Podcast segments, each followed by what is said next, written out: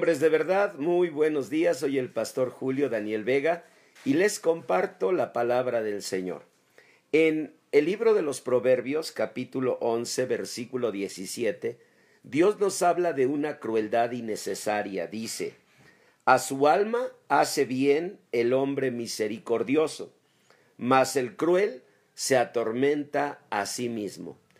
Dios está advirtiendo una verdad muy profunda la crueldad acaba siendo siempre un veneno que al que envenena no es al otro, sino es a nosotros mismos.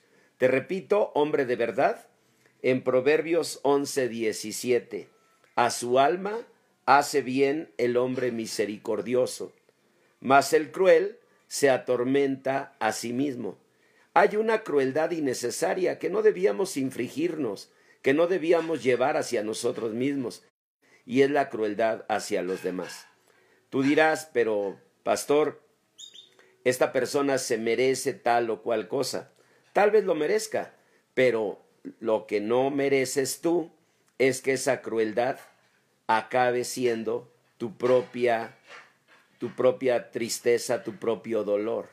Es muy importante, hombre de verdad, que sepas que la crueldad hacia los demás según la palabra de Dios, acaba siendo tormento contra nosotros. Así que la misericordia, el perdón, la reconciliación, siempre será mejor.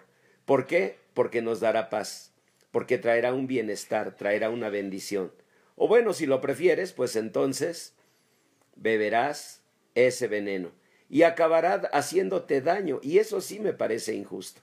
Así que, hombre de verdad, no lo olvides, Proverbios 11, 17 a su alma hace bien el hombre misericordioso, mas el cruel se atormenta a sí mismo. No lleves a tu vida ese tormento, esa crueldad. Perdona, reconcíliate y ten misericordia, porque el Señor dice que los misericordiosos alcanzarán misericordia. Hombre de verdad, que el Señor te bendiga. Soy el pastor Julio Daniel Vega y te mando mi abrazo y mi bendición.